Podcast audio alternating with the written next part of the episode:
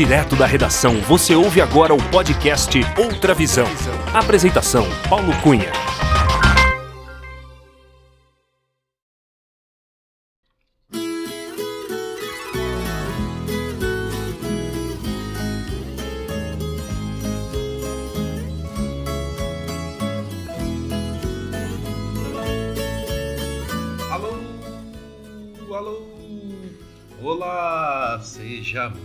Muito bem-vinda, muito bem-vindo ao podcast Outra Visão. Eu sou Paulo Cunha, o Paulão, e falo da redação da Outra Visão em Belo Horizonte. Este é o episódio número 22 do podcast Outra Visão. fazem um sinal de que este é o melhor caminho para quem é como eu, mais um fugitivo. É, pessoal, o nosso entrevistado é violeiro dos bons, apaixonado por música e estudioso da viola caipira. Ele também é maratonista, isso mesmo, inclusive ele já correu mais de cinco maratonas. Ele é jornalista, é formado em Direito e torcedor fanático do Cruzeiro. O nosso entrevistado é de fato e direito uma verdadeira inspiração para muitas pessoas, e eu me incluo entre elas. Esse velho trem atravessa o Pantanal. Só meu coração está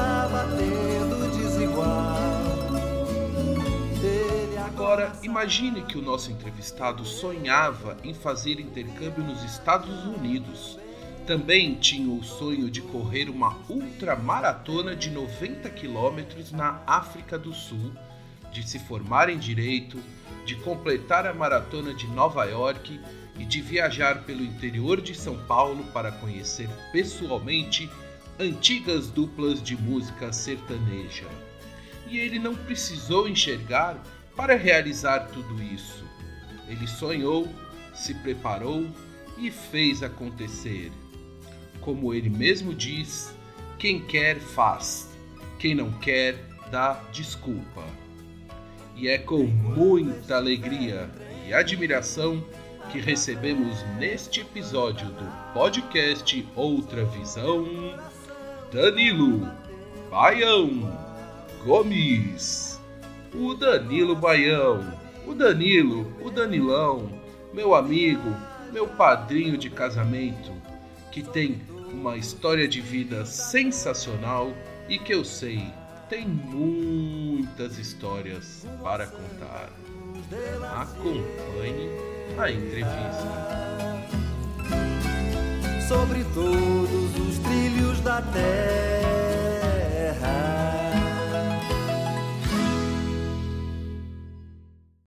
Alô, Danilo Baião Gomes. Tudo bem com você, Danilo? Boa noite, Paulão, tudo ótimo. Ó, Danilo, seja muito bem-vindo ao podcast Outra Visão. Muito obrigado por aceitar o convite e por prestigiar este podcast. É com muita alegria que eu te recebo para a gente bater um papo bem descontraído aqui no podcast Outra Visão. Danilo, Vamos lá. Eu gostaria de começar te perguntando sobre a sua relação com a viola caipira. Ê, viola caipira! Eu sei que você é Eita. apaixonado por, por música em geral, mas eu sei que você tem uma relação especial com a viola caipira.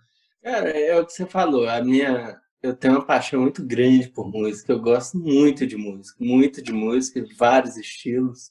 E só que o meu estilo predileto é o estilo caipira, é a moda de viola. E, e isso foi devido a um funcionário do meu pai. Meu pai tinha fazenda quando eu era criança. E, e esse funcionário dele, eu era doido com, esse, com essa pessoa. Ele gostava muito do Sérgio Reis. Então eu passei a gostar muito do Sérgio Reis por causa dele. Então eu tive muito contato com a, com a música caipira por causa desse ex-funcionário do meu pai, né? Isso quando era criança. Aí eu cresci sempre gostando de música sertaneja, ouvindo muito Sérgio Reis. depois da novela Pantanal, eu passei a admirar demais o Almir Sater, a viola dele, apesar do Almir não ser tão sertanejo, né? A música dele não ser música sertaneja, mas acho a viola dele espetacular. Aí, aí quando eu tinha 20, 21 anos, eu estava na casa do meu primo e ele convidou uma pessoa, fez um evento lá, que foi um cara levando uma viola. Na hora que eu vi o som da viola, nisso eu já tocava um pouco de violão, eu já tinha aprendido um pouco de violão, mas não tinha ido muito para frente, não, sabe? Foi aquela coisa meia, meia, meia boca, assim. Uhum. Aí quando eu, quando eu ouvi o som da viola na minha frente, eu meio que me desmanchei. Sabe assim? Foi uma coisa assim, foi na alma, foi lá na alma. É uma coisa assim absurda. Então, a partir dali, é, eu falei, eu vou, eu vou comprar a viola. Na época, meu pai já muito doente, já no final da vida, é, isso foi em agosto de 98. Aí meu pai foi falecer em janeiro de 99. Aí, aí março, maio, abril, assim. em maio eu comprei de 99, depois passou todo esse luto, né, todo aquele clima assim. Uhum. Eu comprei minha primeira viola, ajudado pelo Fernando Viola, que hoje é um grande irmão. Então, a partir daí, eu passei a estudar muita música. Eu fui a fundo na música caipira, na autêntica música de raiz, né? Eu passei a, a consumir muita coisa da cultura caipira.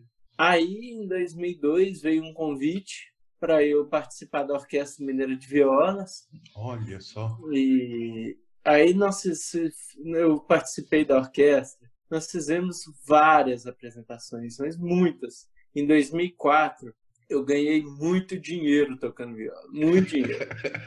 e, e, via, e, viajando, e viajando todo final de semana tinha viagem. Araxá, fizemos é, showmício em Turmalina, Tuiutaba, Alfenas, é, é, Pouso Alegre. Mas foi muito lugar que, eu fui. Vários. Muitas apresentações. Nós tocamos pro jogo Brasil-Argentina, nós tocamos para os convidados do Aécio Neves em 2004, pelas eliminatórias do Mineirão. Então, assim, a orquestra bombou nessa época e eu estava junto. Foi uma uhum. época muito especial. Aí depois é, nós tivemos esse boom passou, a gente. Aí até que em 2008 eu saí da orquestra, sempre tocando viola, sempre tocando viola. Até que em 2013, até que em 2013, 14, eu uhum. praticamente abandonei a viola. Fiquei um tempo sem tocar viola. Oh. Por motivos diversos, né? Uhum. Eu dei uma, uma largada. Aí quando foi agora em 2017, 2018, eu voltei. Aí eu voltei empolgado, estudar música de novo. Aí eu voltei a estudar é, viola. estudei, estou estudando guitarra, violão clássico. Aí eu voltei com tudo também, né?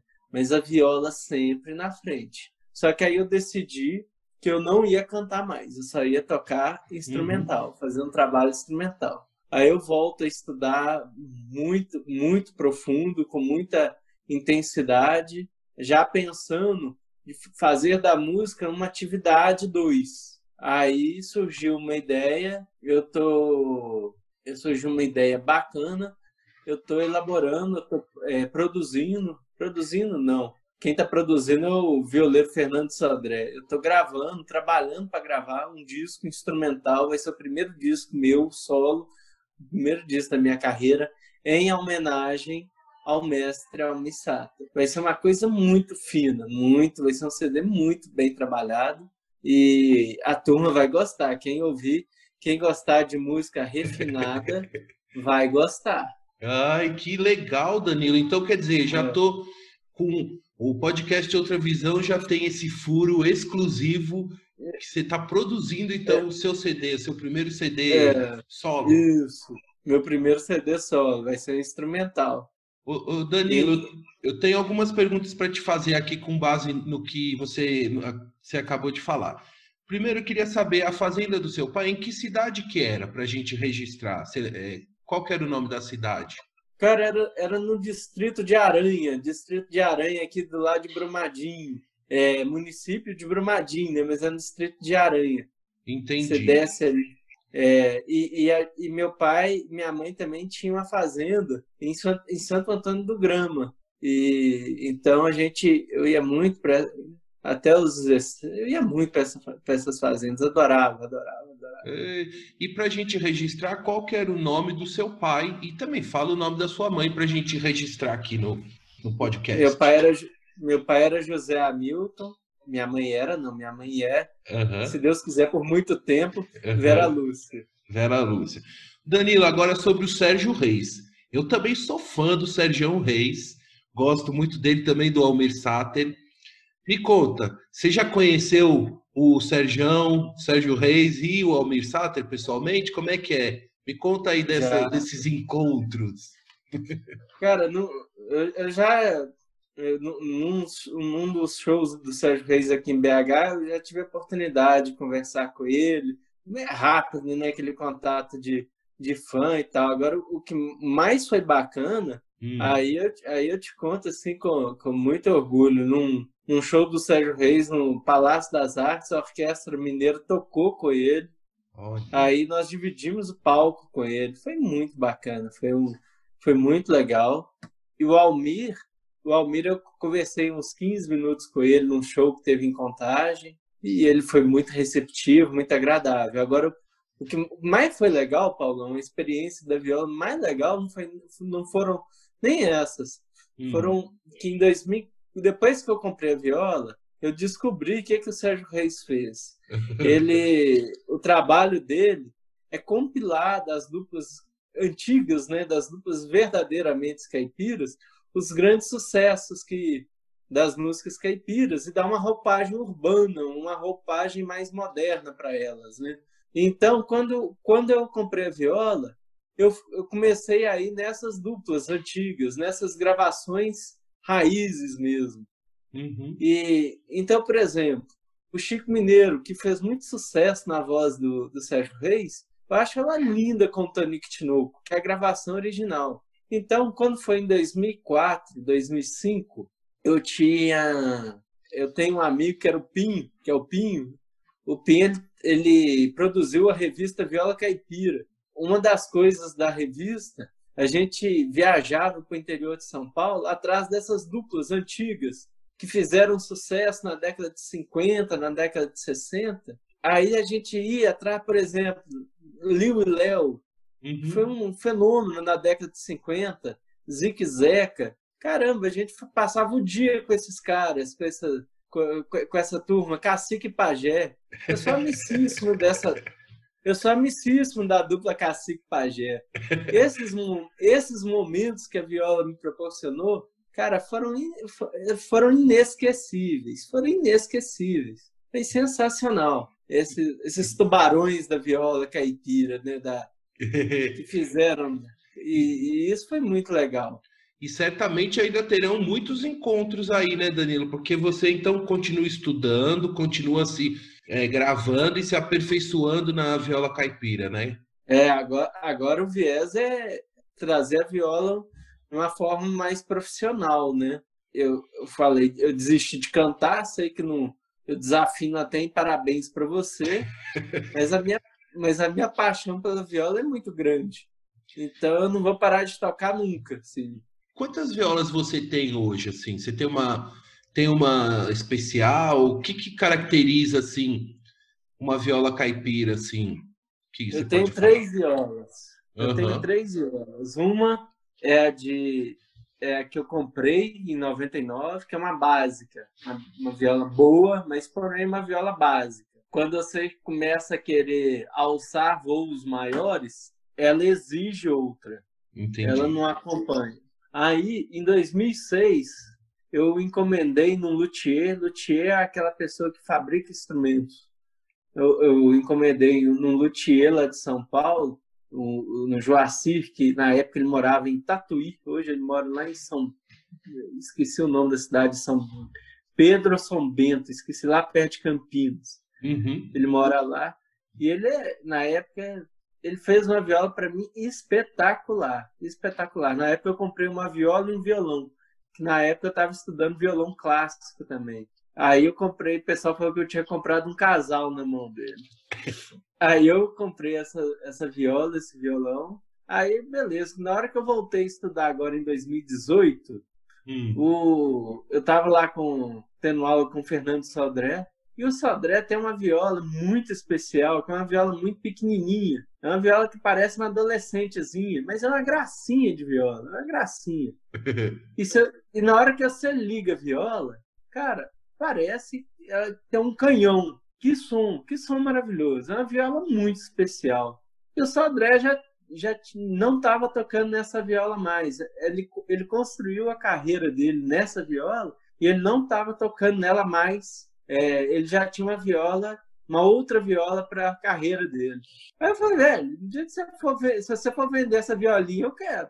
Aí ele falou, ah, essa eu não vendo não. Quando, quando foi um mês depois, ele falou, você quer comprar ela? Cara, eu voei na viola igual um rato pulando um queijo. Aí hoje ela, ela é a minha violinha, ela é a viola que eu vou gravar o disco. Ela, agora ela tá fazendo a minha carreira também. Ô Danilo, e me fala uma coisa. É, você é cego e tem que. Como é que é o seu processo de estudo? Você tem que decorar tudo de cabeça, é, tem ouvido absoluto. Como é que é esse seu processo de estudo? Cara, é, é complicado. O processo de estudo eu não tenho ouvido absoluto. Uhum. Na viola, eu tenho muita dificuldade em saltos, tipo assim, da casa 3 para pular para casa 9. Eu, te, eu tenho uma dificuldade muito grande com isso. E eu, e eu uso muita memória. Uhum. Uso muito. É claro que agora, é, como as informações são muito grandes, um volume muito alto de informação, eu gravo e eu anoto. Porque ah. com, com o passar do tempo você vai esquecendo detalhes. E a, e a idade da gente vai avançando, a gente não é menino mais. então, então a gente vai perdendo, né? é normal. Então eu, eu anoto para não ter perda. Ah, e você vai, essas anotações é escrita ou você anota por áudio, assim? Como é que você se organiza? Ambas as formas. Tem, for, tem, tem música que eu, que eu anoto ela toda no computador. É, eu anoto toda no computador. Tem música que eu, que eu gravo com a viola na mão. Ah, essa música eu toco dessa forma. Aí na segunda parte eu faço isso, faço assado. Só para não perder mesmo, só para eu ter o registro ali. Ah, legal. E, e, na sua casa você tem tipo um, um estúdiozinho, um espaço de estudos assim que você não específico. Eu, eu estudo onde eu estou, onde você está me vendo. No escritório, onde eu sempre estudei, meus concursos. Eu ainda não tenho essa produção ainda musical, ainda que me exige algo específico. Entendi. Mas eu tô, eu fico aqui. Danilo, agora então, posição. Eu quero mergulhar agora um pouco. Você falou que estuda para concurso, mas você é formado em jornalismo, é jornalista, é formado em direito também, no, mas não, é, não exerce como advogado, né? É, me conta um pouco sobre essa, essa experiência no, no mundo acadêmico. Como é que foi a sua. Me conta um pouco dessas duas formações no jornalismo e no direito. Quais os desafios de estudar né, na, na, na faculdade? É, o pessoal te ajudava muito, enfim. Eu, eu estudei numa época onde acessibilidade, é, na época em que a acessibilidade não tinha peso nenhum, né? Eu, eu estudei num colégio normal, de não especializado, então era minha mãe, minha família corria tudo, corria atrás de adaptações para mim. Era tudo muito adaptado para mim, para eu conseguir acompanhar um colégio de ponta. E fui até o terceiro ano, e na época eu queria estudar direito. Uhum. Cara, só que eu era muito malandro. Igual qualquer adolescente, né? Era muito malandro. Por que Danilo era malandro? Principalmente nessa época, velho. 17, 18 anos. 17, 18 anos. Era muita cachaçada, era muita. Era muita farra. Era muito. Eu, é. eu, eu saí do colégio para um cursinho, cara. Eu peguei uma, uma turma de cursinho. Cara, foi a mesma coisa jogar um saco na água, assim. Eu, ia para aula às 7 horas da manhã, às 9 eu já estava no boteco da esquina. Chegava em casa às 6 horas da tarde. É. Eu fiz de tudo no cursinho, menos estudar. Então, assim. Tirou férias eu, no cursinho. É. Cara, eu não passava. Lógico, na época, 95, só tinha três faculdades de Direito em Belo Horizonte. A FUMEC tinha acabado de abrir. Não era só quatro, assim, era o FMG, PUC, Milton Campos e FUMEC. Uhum. E aí, é óbvio, a concorrência era muito brava, eu não passava, porque eu não estudava, né? Aí o jornalismo caiu meio que de. meio que, meio que no colo, meu colo, assim, meio que por acaso. Um grande amigo meu, Marco Antônio, uhum. falou para mim: Ô Danilo, faz jornalismo, velho, é muito bom, você vai gostar muito mais do que direito. Em, no segundo semestre de 96, cara, já tava dois anos pelejando para cursinho. Eu fui estudar, é, eu falei, eu não vou estudar esse ano esse semestre. Não vou estudar nada. Vou ficar só. Eu comecei a trabalhar com meu pai, meu pai tinha escritório de advocacia. Uhum. Eu comecei a trabalhar com ele e fui fazendo cursinho. Sem fazer cursinho. Ah, Deu tá. três dias, abriu, abriu inscrição na FAF BH. Eh, Para os novos, hoje une, né? Na, nosso tempo, FAF, né? Aí eu fiz inscrição, é, estudei três dias, li os resumos dos livros, três dias, Antes fui, fiz o vestibular e passei. E passei. Aí eu comecei a estudar, foi, foi muito bacana o curso. O curso era contava com muita ajuda de, dos amigos, dos colegas. Foi uma faculdade muito legal, muito legal. E, e lá e... Já, já tinha uma acessibilidade boa ou não? Você tinha que levar o seu, ah, não. O seu equipamento? Acess, acessibilidade boa é, acessibilidade boa, eu vou, realmente boa, eu te falo que chegou em 2013. Hum. Foi o ano que eu conheci a Apple. Desculpa o merchan, mas é, não, não tem como falar em tecnologia para um cego sem falar na Apple. Até então, até aí, eram adaptações uhum. bem feitas, mas che... o curso de jornalismo eu já tinha um, um aparelho que chama Braille Falado. Eu já usava esse aparelho que me ajudou muito a anotar as aulas. Ele me ajudou muito nesse aspecto. Eu abri um arquivo dentro dele. É, ele anot, eu anotava, digitava, ele tinha um teclado em braille ali, ele anotava tudo, eu uhum. anotava as aulas, e aí já me ajudou. Ok. Aí depois veio os, os computadores com scanner. Aí o que, que eu fazia? Eu passava a página do livro que eu queria ler, no scanner e o, e o programa de voz do computador lia para mim. E, e, isso eu já usei bastante na faculdade de Direito, que eu comecei, eu terminei jornalismo em 2000, aí eu passei no concurso do Tribunal de, de Alçada na época, né, hoje é Tribunal de Justiça, eu passei no concurso em 2002, aí em 2003 eu comecei o curso de Direito. Aí o curso de Direito eu já tinha uma certa facilidade em escanear as coisas, eu ia na biblioteca e pegava livro, escaneava o livro e, e passava para o áudio. Isso era muito bom. E, e, aí já, já melhorou bem. Aí, agora, como eu te falei, a acessibilidade, a tecnologia para um cego, ela deu um salto com o tal do iPhone, uhum. o tal do iPad, o tal. É, isso revolucionou a vida nossa. E eu é, em 2013 eu comprei o iPhone, o meu primeiro iPhone, e eu comprei um equipamento também que chama linha Braille. Uhum. É, até esse equipamento que está aqui, ele está ele tá aqui, uhum. eu conecto. É uma linha, eu conecto via Bluetooth com o iPhone, é, eu, eu conecto ela via Bluetooth com o iPhone, eu compro um livro digital Aí eu tenho, eu tenho duas opções. Eu tenho a opção do, da voz do iPhone ler o livro para mim.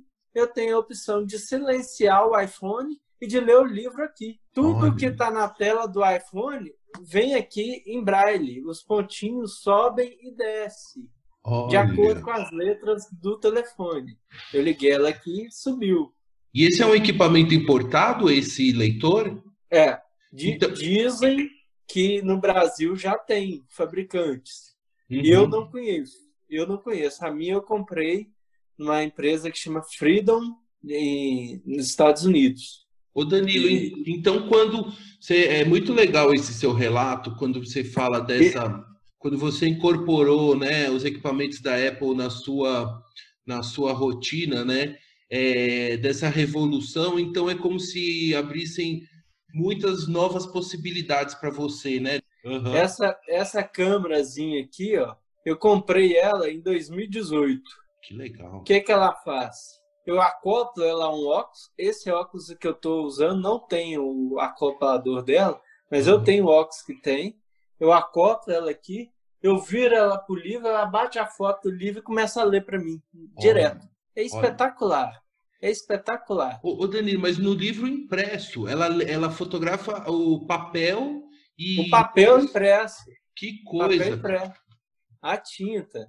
É coisa espetacular. É coisa de outro mundo. Esse é importado também. É, essa câmera é israelense, de uma empresa de Israel que chama Orkan. Que legal, meu. Esse Aí é eles têm uma, uma, uma representação de uma empresa lá em São Paulo. Eu esqueci o nome da empresa lá de São Paulo, que chama é mais acho que chama mais acessibilidade, mais é mais alguma coisa nesse sentido. Esqueci o nome da empresa. Uhum. Aí eu fui lá em São Paulo, testei ela e aí ela chegou. Dentre desses equipamentos que você tem, esse é o mais novo aí que você que você tem assim? Eu tenho mais algum? Não, esse é o mais novo. Nossa, muito legal esse aí. Esse daí você usa em que situação? Você, todo dia você, quando você precisa ir para a rua, claro que agora na pandemia não, mas você sempre está com ele no bolso também ou é alguma situação especial que usa? Eu uso ele muito no tribunal. Tem hum. sentença, tem.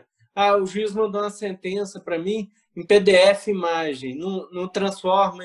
Aí eu imprimo e leio. Eu até, eu até falo que eu lamento um pouquinho, que porque na época que eu estudava para concurso, ela seria assim fantástica para mim. Ela chegou na hora que eu já tinha parado de estudar para concurso. Então, então hoje eu uso ela é, muito muito lazer. É os livros que eu sempre quis ler. É, eu sempre quis ler livros e não tive oportunidade. Uhum. Porque, porque não tem digital ainda, os livros digitais ainda não são tantos. Eu gosto muito de futebol, eu tenho muito livro sobre futebol que agora que eu estou tendo oportunidade de ler.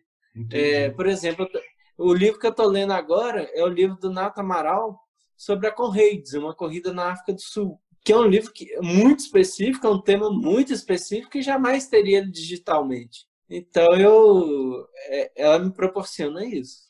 Eu queria saber, Danilo, para a gente compartilhar aqui com os nossos ouvintes, é, eu já tive com você pessoalmente várias vezes, né? Você, inclusive, é meu padrinho de casamento, né, Danilo? Ia ser uma testemunha. grande testemunha no, no é, cartório. Viu você viu tudo, exatamente. Assinou lá tudo. Danilo, eu queria que você compartilhasse com os ouvintes algumas dicas e orientações para quando tiver com um amigo ou uma amiga cega ou com baixa visibilidade, quais as dicas que você pode dar para nós leigos, ignorantes, é, de como que a gente de fato pode ajudar e também não atrapalhar, né? É, eu sempre eu lembro que você me fala que você pega no meu braço para acompanhar, avisar se tem degrau, se tem algum é, um, tipo um cavalete, né? Que são os piores obstáculos, né? Se tem algum obstáculo de meia altura, não é isso? O que, é, que você podia dar é. de dica para a gente, Danilo? A dica básica é dar o cotovelo para a gente andar, né? após a pandemia, eles estão falando até para alterar, para o cego segurar no ombro. É o cego que segura. Uhum. É sempre a pessoa que enxerga vai na frente. Sempre. Ela vai na frente em todas as ocasiões. Ah, tem um lugar difícil para passar estreito e tal. A pessoa que enxerga vai na frente. Depois que ela passou, fica muito mais fácil dela guiar o cego. E mais seguro, que ela já passou, ela já sabe. Tu, tu, o, o cego na frente é risco. Não, não, não leva o cego na frente, a pessoa vai na frente, o cego segurando. Isso é, isso é básico. Obstáculos. O obstáculo, eu acho o obstáculo pior para o cego é um orelhão orelhão a gente bate a cabeça. Uhum. Eu, já, eu já dei uma trombada aqui na Gonçalves Dias. Nossa! É um, é um orelhão que está em cima do piso tátil. Nossa! O cego confia no, no orelhão, no piso, né? Uhum. Acha que está em segurança, acelera, é a, é a hora que ele acha que ele pode acelerar.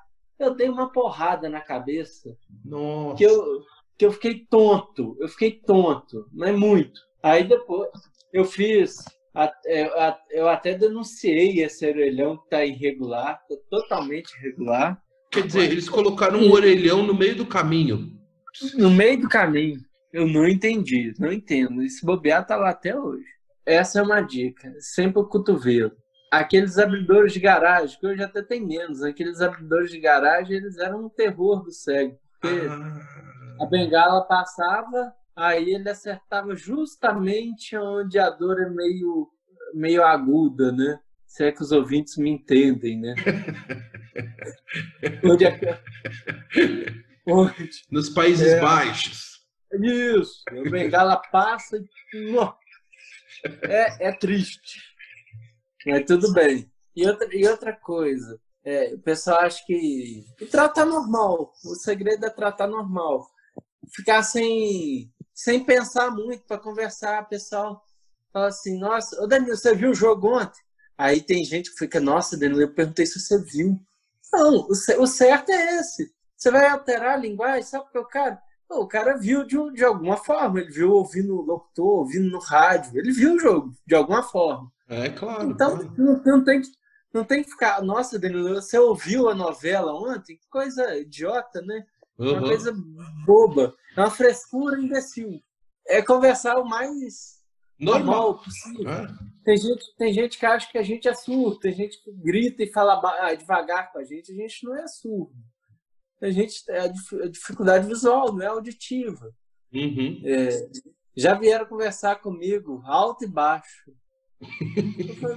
alto, alto e baixo, não, alto e devagar. Aí eu respondi, aí eu respondi baixinho. Por que, que você está falando alto? É. Meu problema é visual. Ô, Dani, só não pode esquecer de pelo menos ajudar a servir a cerveja, né? Uma cerveja geladinha tal. Isso, né? Essa dica é importante, né? É importantíssimo. importantíssimo. Isso não pode esquecer. Danilo, agora eu quero entrar um pouquinho no, na, nas suas viagens. Porque você imagina, pessoal, o Danilo já viajou o Brasil inteiro. Ele conhece o Brasil mais do que muita gente que estiver ouvindo esse podcast já viajou eh, de todos os meios de transporte, né? De carro, ônibus, avião, trem, navio, acho que também. E o Danilo tem uma história muito legal de quando ele foi fazer um intercâmbio lá em Boston, nos Estados Unidos. Ele passou uma temporada lá nos Estados Unidos e ele foi, embarcou sozinho, né, Danilo? Como é que foi essa aventura norte-americana aí? Primeiro eu queria que você relembrasse um pouquinho da, da história lá no aeroporto? Não teve uns contratempos lá nessa, nesse seu embarque? Ah, assim? teve, teve, teve, teve, um susto lá, né? o que, que foi que aconteceu? O aeroporto eu acho engraçado. E eu achava que era só no Brasil, mas não é só aqui não. Todo aeroporto que eu vou, quando eu chego sozinho para viajar sozinho, eles perguntam se eu quero cadeira de roda. eu tive deficiência visual. Coisa uhum. difícil de entender, né? O intercâmbio era um sonho, era um sonho de criança. Era um... Eu sempre quis aprender inglês e, e passar uma temporada lá e tal. Quis realizar esse sonho. Realizei, é, tudo agendado, vou BH, Miami, Miami, Boston. Boston, um transfer ia me levar até a cidade, lá em Swansea, cidade pertinho do estado de Rhode Island. Um lugar deslumbrante, um lugar maravilhoso na costa leste americana. Eu saí de BH, cheguei lá em, em Miami. Na hora que eu desço no, no, no avião, o funcionário da American Airlines, é, o Danilo, é, isso em inglês, né? Uhum. Eu viajei sem dormir de tanta tensão que eu tava. Eu tava muito tenso. E você e... já tinha voado várias outras vezes, né, Danilo? Ah, já, não, era a questão não era do voo, era, era da, né? da, da, da, experiência. Da, né? Primeira vez fora do Brasil, sozinho, é, inglês, né? Foi, foi meio que no, na raça aquilo, meio na coragem. Aí o cara, em inglês, o cara me recepcionou, por favor, assente. Falei, ah, não, não vou sentar. É, hey, real chair? Falei, não, não vou sentar em cadeira de roda. Eu sei andar. Isso em inglês. Nós ficamos uns 10 minutos, eu quase batendo bolso com ele, em inglês. Aí, beleza, então vamos para a imigração, porque eu tenho voo doméstico agora, Miami e Boston. Ok. E a gente conversando, eu me sentindo, né? Nossa, cheguei nos Estados Unidos, estou falando inglês, eu me sentindo tal, né? E, e você foi Aí, andando, né? Você foi andando. Não fui andando, não sentei na cadeira de roda, não. Eu tinha que passar no raio-x. É, ele falou assim: ah, eu tava com meu laptop na bolsa, no, na mochila de, de colo, né? Ele falou, ah, me dá aí pra, eu, pra eu levar ele lá para passar no raio-x. Eu entreguei para ele, ele foi e voltou. E voltou meio que me apressando. Vamos, vamos, vamos pro voo, vamos pro avião. E me entregou a mochila. Na hora que ele me entregou a mochila, aquela mochila levinha. Uhum. Eu falei, ué, cadê o laptop? Uhum. Nossa. Ele, tá aqui não? não? Eu falei, tá aqui não. Aí ele voltou. Aí, eu vou, aí foram uns cinco minutos de muito aperto, de muita apreensão, né? uns dois minutos. Depois ele veio com o um laptop. Foi esquecimento? Foi cambalacho? Nunca vou saber. Uhum. Né? Nunca vou saber. Aí depois eu peguei o, o voo de Miami para Boston. Aí eu, aí eu já me tranquilizei. Aí eu, aí eu consegui dormir. Era, tinha passado a noite em claro, né? Aí eu peguei, o avião era 9 horas da manhã, cheguei em Boston, era meio cacetada, e eu dormi bem nesse, nesse voo. E, e, e, aí você teve uma experiência super legal lá em Boston. Você podia contar um pouquinho, Danilo, para a gente até incentivar os amigos cegos, as amigas, enfim, que, meu, tem que encarar esse mundão, né, Danilo? Você, quantas pessoas legais você conheceu lá na, na, nos Estados Unidos, que eu sei que você teve uma experiência diferente lá, né? Rapaz, eu cheguei lá, é, eu morei com uma família, eram duas mulheres, né? Elas, elas são casadas e uma delas tem um filho. tinha acabado de ter um filho. Ela tinha comprado esperma, engravidou e as duas tinham um filho. Olha. E ele tinha, ele tinha três meses, esse menino. Cara, eu adorava esse menino. Eu fazia, brincava com ele o tempo inteiro. E a família me recebeu muito bem. Na escola, eu, eu, fiquei, é, eu conheci muita gente do mundo inteiro principalmente da Ásia, é, Hong Kong, Taiwan, é, muita gente de, desse, desse, desses lugares. E coisas diferentes. Eu nem fiz tanta coisa diferente, porque como minha família estava com neném, é, por, por, exemplo, eu, eu quis ir de, criei de todo jeito um show da ACDC em Boston. Não, não consegui ir, não consegui alguém para ir comigo a minha, a minha mãe americana até falou, Danilo, se você arrumar, eu, eu levo você e, e alguém para ir com você. Eu te levo até a porta do, do estádio. E elas, elas foram muito bacanas. É, foi muito legal. Aí eu aproveitei muito. Aí eu conheci uma brasileira lá, e mais pro final, aí, aí ela, ela casou, né? Eu tava morando lá e nós aprontamos muito. Nós, nós fizemos passeio de barco, com o marido dela, depois ela me levou, teve uma, uma cachaçadazinha lá também, aí foi uma farra meio no final do, do intercâmbio. Ô Danilo, legal que você realizou esse sonho que você tinha, né? E teve esse primeiro contato internacional, porque eu sei, pessoal, que o Danilo depois fez várias outras viagens também, inclusive internacional, porque o Danilo é maratonista. Mas você corre é. 42 quilômetros? Rapaz, a, a, eu corro 42 quilômetros até o início da pandemia, né? Depois da pandemia. eu tô ralando para correr 4,200, mas tudo bem. Mas, mas eu tenho. Me conta dessa sua, dessa sua também paixão pelas corridas, Danilo. Como é que é? Como é que o que, que te levou a, o que, que te motivou a começar a correr, depois participar de, de, algumas competições e depois você começou a viajar também, né, para correr. É, cara, correr, eu comecei a correr com o Thiago, que era meu professor de natação. Eu falei, ah, vamos correr? Ele, vamos. Aí nós começamos a correr assim, domingo de manhã, um, e meio, um quilômetro e meio, dois. A gente começou a correr, a minha intenção era deixar a cerveja do domingo mais gelada. Aquela coisa bem aquela coisa bem é, sem objetivo, sabe? Só, beleza, isso foi em 2005. Aí eu já estava querendo começar. Aí em 2007 eu consegui um feito, assim, dar uma volta, na, fazer a volta da Pampulha. 18 quilômetros. Aquilo para mim foi o máximo. Aí passou... Essa, só uma coisa, essa volta você fez no, no, na competição ou você fez fora do. Não, dia na da- VIP, na, na competição. Na competição mesmo, né? É. Uhum. É, comp- consegui completar com cãibra. Não, foi terrível. Mas fechei, completei. Beleza. Aí cheguei em 2012, 2013, eu comecei a querer aumentar, sabe? Assim, 6, 7 quilômetros que eu corria todo domingo. Eu queria aumentar para 10, a correr um pouquinho mais e tal. Aí um amigo meu, a gente estava na porta do Mineirão esperando o jogo do Cruzeiro. Ele falou para mim, "Ô, Danilo, ano que vem eu vou participar de uma corrida na África do Sul de 90 quilômetros. Eu falei, caramba, eu já tinha ouvido falar nessa corrida Uhum. chama com Reis. Cara, quando ele me falou dessa corrida, foi a mesma coisa dele jogar uma, uma palha acesa num- numa caixa de marimbondo. Cara, eu fiquei doido com essa corrida. Eu falei, não, corrida- essa corrida eu quero fazer. A partir de 2003 eu comecei a me direcionar para isso. Hum. Eu comecei a aumentar os meus treinos. Treino de 6 km, eu comecei a fazer 10. Aí eu comecei a encontrar pessoas que me ajudam a correr, guias.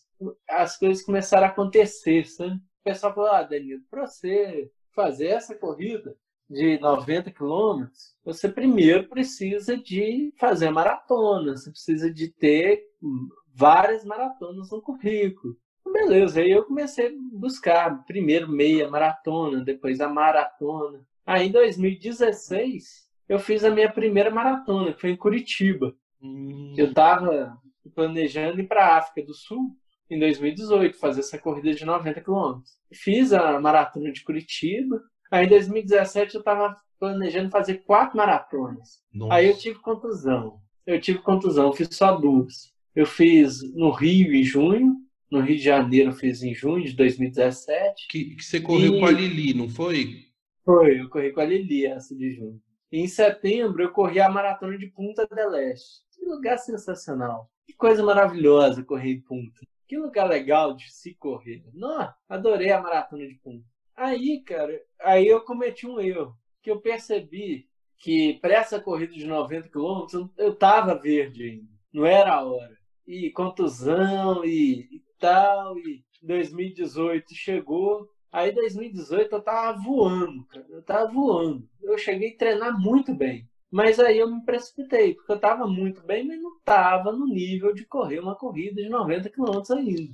Eu che... Em maio de 2018, eu cheguei a correr 60 quilômetros. Nossa. Eu saí do, eu, eu saí do pique Pampulha, fui ao aeroporto de Confins e voltei. Deu Nossa. 60 quilômetros. Então, assim, e voltei e cheguei morto. Foi um treinaço? Foi. Ainda mais que um, um cara me pediu para me guiar, para conhecer como é que era me guiar, e a pouca experiência dele, ele não levou a cordinha tão, tão junto. Ou seja, eu fiquei um pouco solto. Aí, com Uhum. 12 quilômetros, eu escapuli um pouco para a direita, pisei na vala e caí, torci o pé. Eu corri 48 quilômetros com muita dor no pé, com o pé torcido. Putz. Eu tava com, eu tava com muita raça nesse dia. Eu falei, não, eu tenho que fazer esse treino de qualquer jeito, senão eu não tenho condição de fazer a corrida na África do Sul. Eu tenho chance, se eu fizer 60, pode ser. Mas eu vi ali, eu vi que eu não tava pronto para 90, porque ainda faltam 30, né? Aham. E eu tava morto com 60. Só que a vontade de ir era tão grande, o entusiasmo, aquela coisa.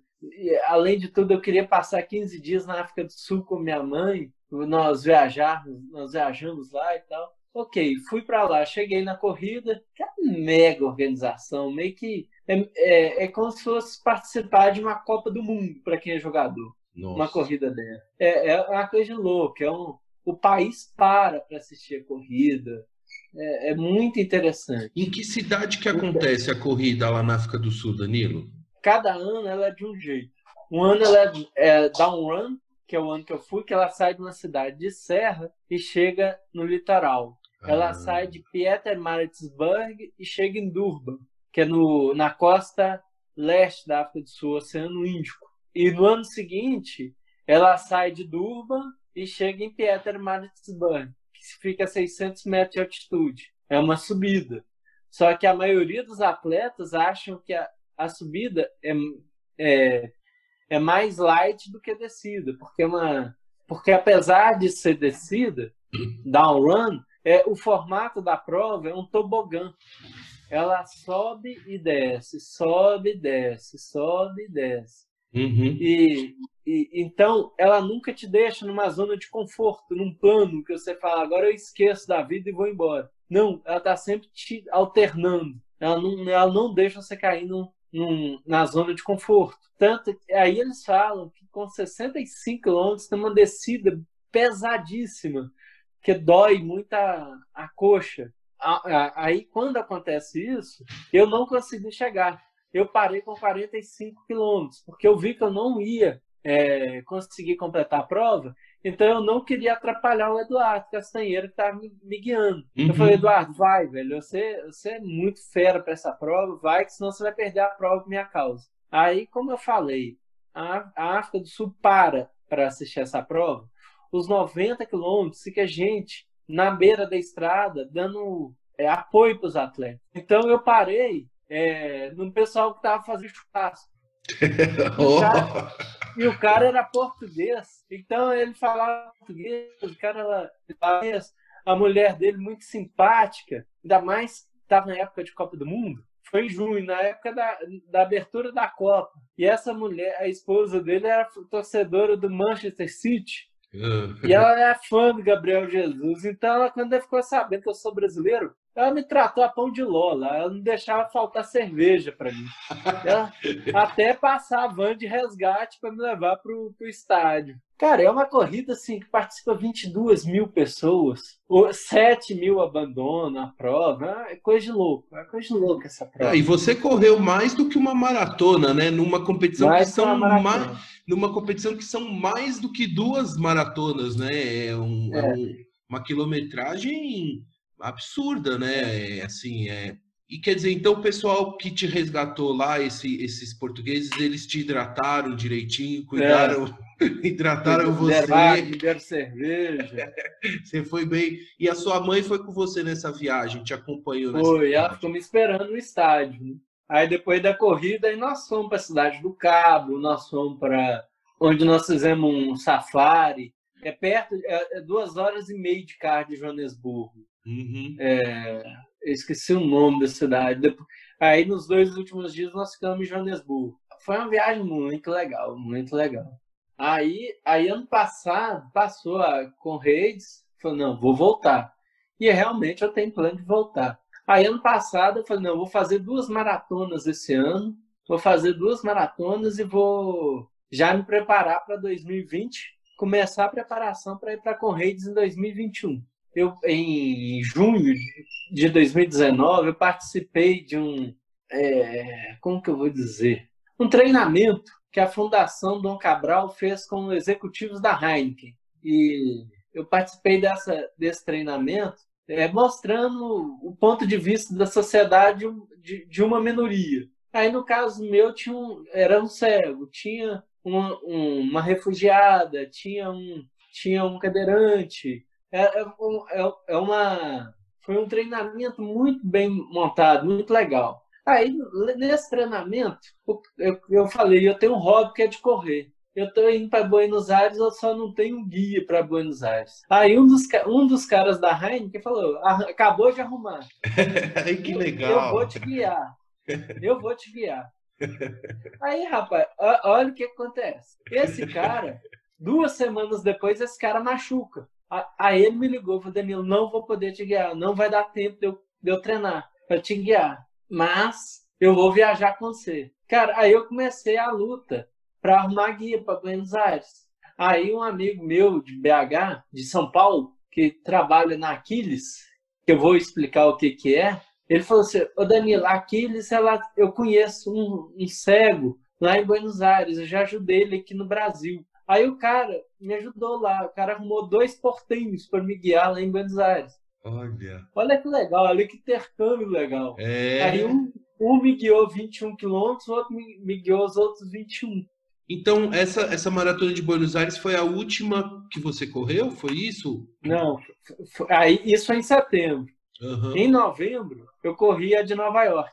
Olha só, hein? Nossa. Show. Olha só. A, a de Nova York, cara, a de Nova York foi a realização de um desejo, de um sonho. Desde 2017, eu corro com uma amiga minha, a Lilian. Ela me guia todo, toda semana, ela me guia. É a minha guia mais frequente. Uhum.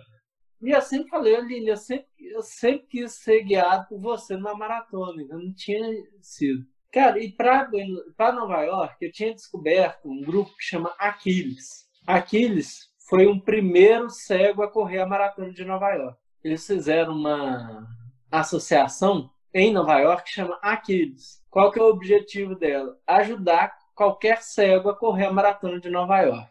Então eles criaram braços em 30, hoje eles estão presentes em 35 países. Então, ah, eu quero fazer a maratona de Berlim, por exemplo. Aí eu não tenho guia. Aí o, o representante aqui da Aquiles Brasil entra em contato com o da Alemanha. Ah, pode vir que a gente arruma guia. Então, então virou uma coisa espetacular, sabe? É uma organização espetacular.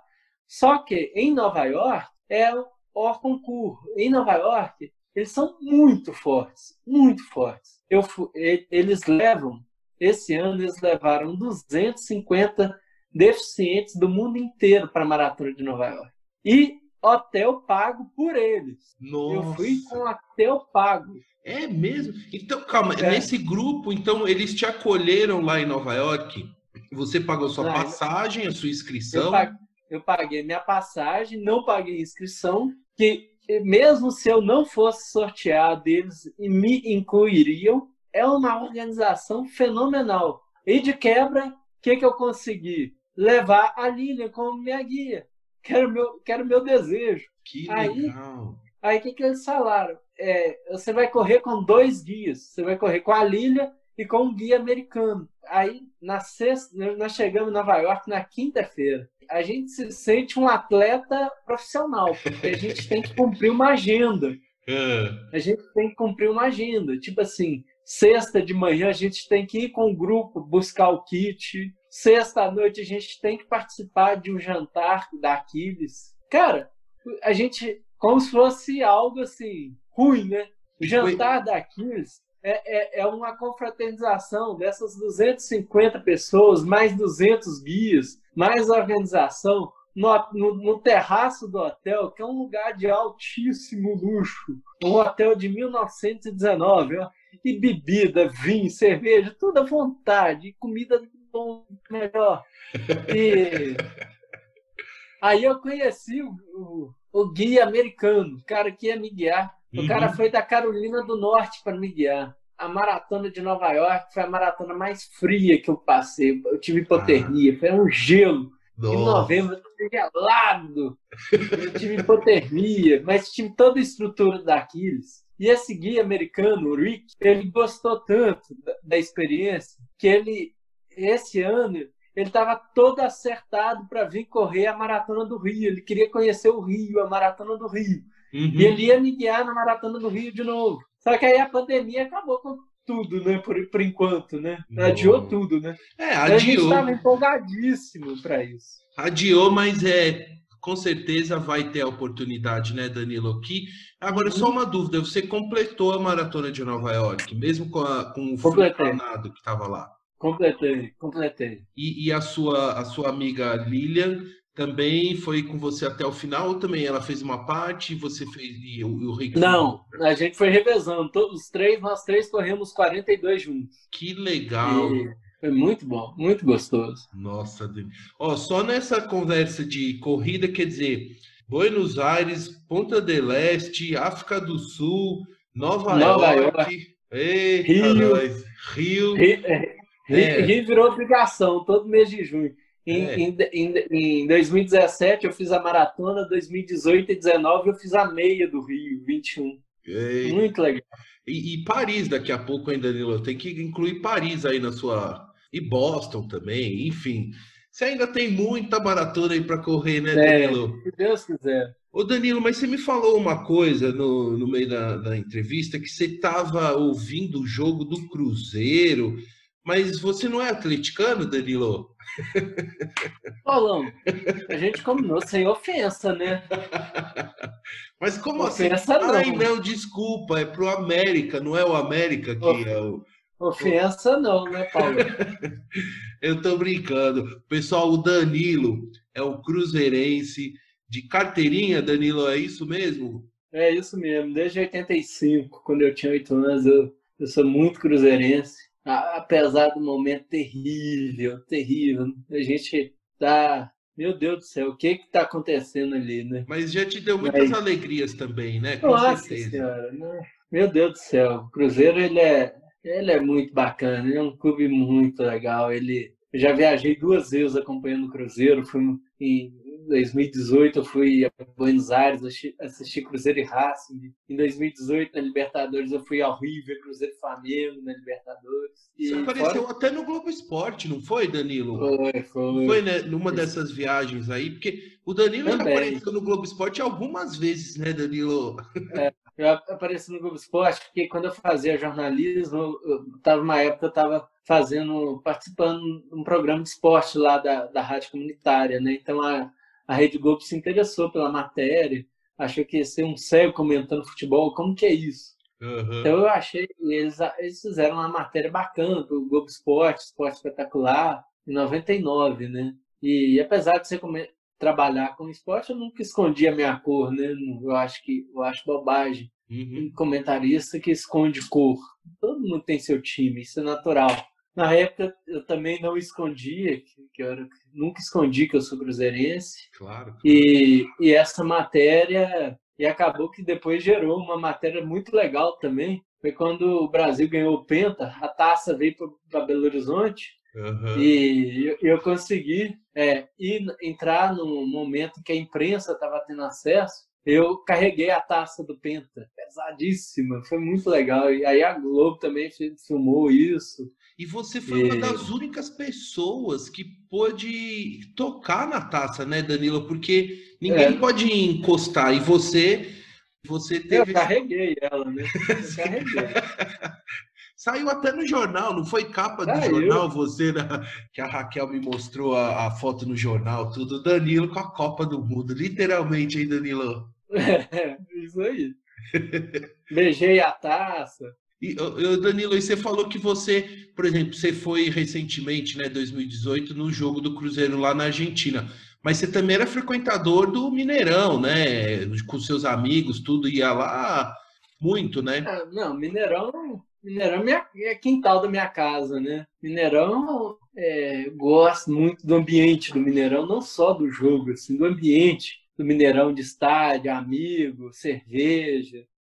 Eu acho muito, eu acho muito gostoso esse ambiente, muito gostoso o ambiente de estádio. E sempre me atraiu muito. Então, desde 85, eu sou frequentador assíduo de Mineirão. É, algumas épocas mais, outras menos. Mas eu acho muito, acho fantástico ir ao Mineirão. E, e essa sua paixão pelo Cruzeiro, influência de quem?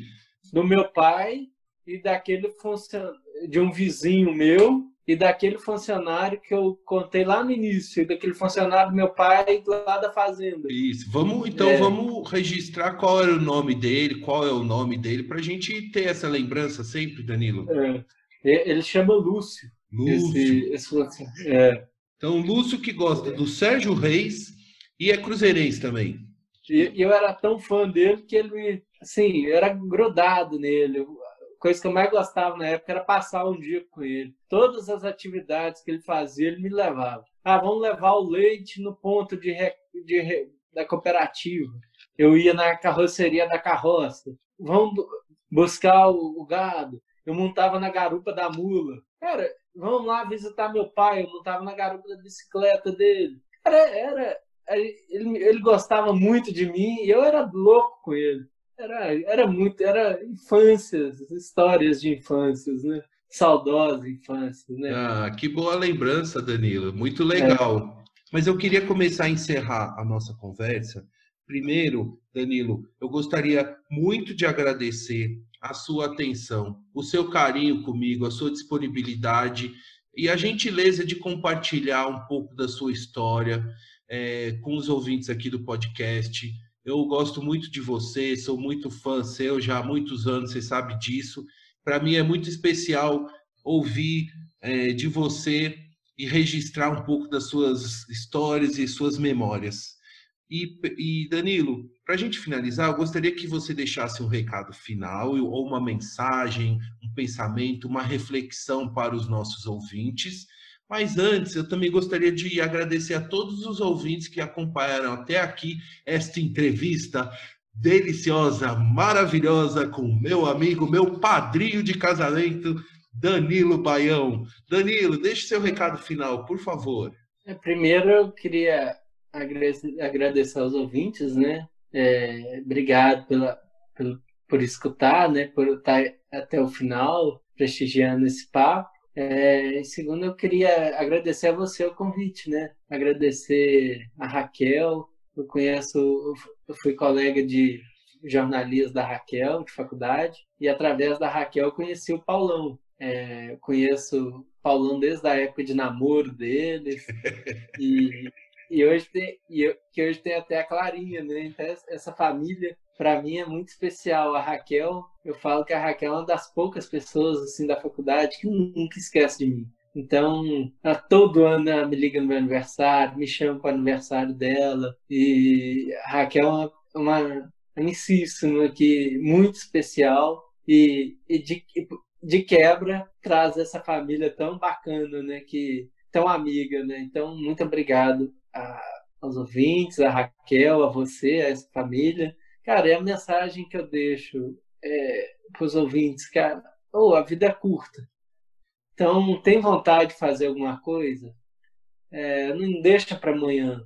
O obstáculo vai surgir, mas ele é para ser enfrentado, assim vai ser, vai ser às vezes, obstáculos, igual eu falei, é, quando eu fui para os Estados Unidos, muitos medos, muitas coisas aí sozinho, tá, é possível.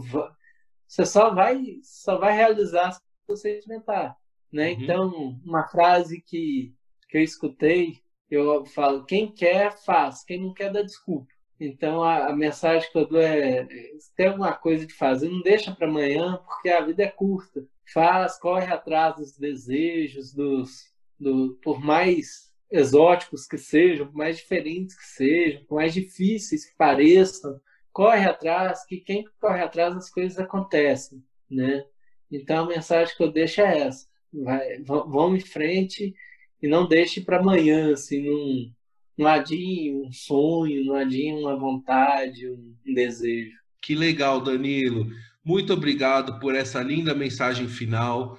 Pessoal, é, muito obrigado mais uma vez. Danilão, um grande abraço, um beijo para você para toda a sua família. Valeu, Paulão! Tchau! Tchau!